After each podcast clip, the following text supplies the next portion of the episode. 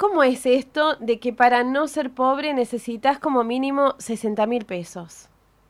Bueno, es el número que ha arrojado la canasta básica eh, total que mide el INDEC, es una canasta que incluye eh, alimentos y algunos servicios y excluye otros servicios fundamentales como es el pago del alquiler.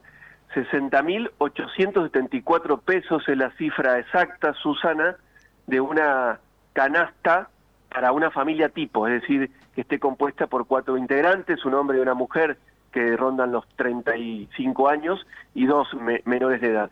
Eh, esto, por supuesto, que alarma porque esta canasta básica total que mide el organismo estadístico es la que se usa para eh, medir pobreza. Quienes estén por debajo en el nivel de ingresos de esta canasta que roza los 61 mil pesos eh, es una familia que sería pobre.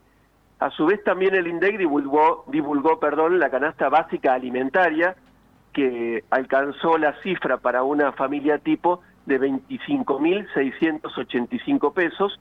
Esta canasta incluye solamente alimentos que son básicos y quienes no tengan un ingreso eh, suficiente para alcanzar esta canasta serían indigentes. Esto está mostrando primero un aumento significativo durante el mes de marzo eh, en, los, en, este, en los valores de estas canastas, eh, que está rondando el 5%, es decir, un aumento en el caso de la canasta básica total por encima del nivel general de inflación que divulgó INDEC para el tercer mes del año, que recuerdan que la semana pasada se conoció que la inflación de este mes de marzo fue del 4,8% mensual, un valor muy elevado que prácticamente nadie esperaba, eh, que se encuentra por encima de los valores más altos de lo que van eh, de este año. Eh, es alarmante porque esto nos está arrojando una pobreza para el primer semestre de este año que estaría rozando el 44% de los argentinos.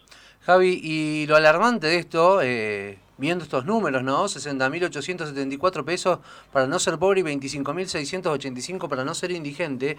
Eh, otra cifra que es alarmante tiene que ver también con los sueldos, digamos, porque con esta inflación eh, y esta escalada, ¿no? De la canasta básica alimentaria, tampoco se condice los sueldos promedio de los argentinos con estos picos de inflación. Bueno, es, justo, muy justo lo que decís, eh, Javi. Eh, fíjate, los 60.874 pesos casi equivalen a tres salarios mínimos. Es decir, aquellas familias que tengan dos ingresos mínimos no alcanzan a cubrir, o casi tres ingresos mínimos, no alcanzan a cubrir eh, la canasta básica total y a su vez esta canasta básica total, recordemos que no incluye el alquiler, es decir, que si alquilan están en peores condiciones. Hace unos días, eh, para ser más exactos, durante el mes de marzo, el ministro Guzmán eh, dio una de sus últimas entrevistas antes de iniciar la gira europea eh, para renegociar con los acreedores del Club de París la deuda que tiene el país con ellos, a Carlos Pagni del canal La Nación Más, y Carlos Pagnini le consultó sobre eh, eh, la inflación esperada eh, y la inflación que se iba dando. Les traje un pequeño fragmento de esa entrevista que me parece muy ilustrativo de lo que está pasando. ¿Lo escuchamos? Todas las paritarias están cerrando en la línea de lo que establece el presupuesto.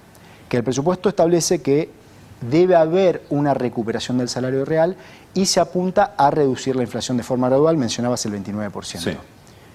Bueno, estamos hablando de una inflación de menos de 2% ahora vamos a de aquí a fin de año. Ahora vamos a es un esfuerzo enorme. Pero ahora vamos a llegar a cómo administramos los instrumentos a lo largo del año. A ver.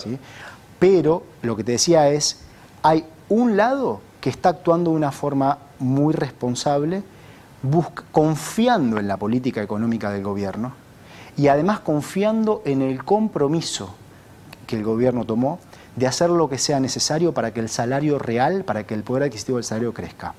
Bueno, ahora falta que las empresas terminen de hacer su parte, que es aquello en lo que está trabajando el gabinete económico. Bueno, ahí vemos lo que decía eh, Guzmán, Susana. Sí, sí, sí, no, lo que yo me preguntaba, digo, ¿qué será hacer lo necesario para que el salario real pueda hacer frente a esta situación? Porque eh, lo planteaste desde un principio y con Javi acá eh, también lo plantearon después. Si a esta canasta le sumas el alquiler, es que trepa de una manera que uno empieza a pensar eh, es terrible. No, no hay bolsillo que aguante esta situación. ¿Qué es lo que puede hacer el gobierno? Esta asignación extra de 15 mil pesos eh, para las asignaciones universales y demás, el, el bono de 6.500 para el personal sanitario, no alcanza nada de eso para ayudar, digamos. No, Susana, y a su vez porque el gobierno está focalizando esos ingresos. Recordemos que los 15 mil pesos de la asignación es solamente para la AMBA, es decir, aquellos, eh, aquella región geográfica en estos momentos que ha tenido que retroceder de fase por la pandemia. Eh, no alcanza, como bien decís, eh, ¿cuál es el argumento del gobierno? ¿no? Porque el, gobierno dice, bueno, hay, uno que, hay una parte que está haciendo lo suyo, y son los sindicatos, que le creen a la política económica del gobierno. Ahora, la otra parte que es formadora de precios no le está creyendo al gobierno qué está viendo el gobierno y, qué está haciendo, pero se nota, o sea, se nota impotente el gobierno ante esta situación. Está apostando por los acuerdos de precios, precios cuidados, eh, eh, directamente, o la imposición, como es el caso de, de, los precios máximos, acuerdos sectoriales, pero el gobierno ¿qué ve?